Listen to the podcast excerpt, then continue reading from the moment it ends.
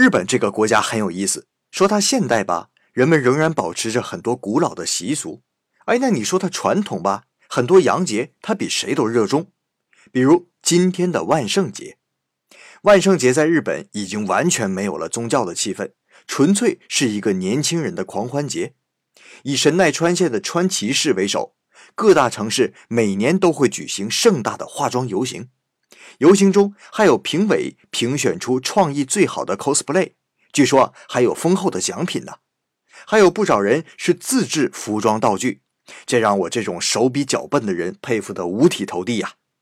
其实啊，看游行很有意思，因为你会知道最近什么最流行。比如，我就看到了一个装扮成三星 Note 7的人，哎，这真的很应景啊。别的小朋友是不给糖就捣乱。这位啊，是不给糖就炸你全家呀！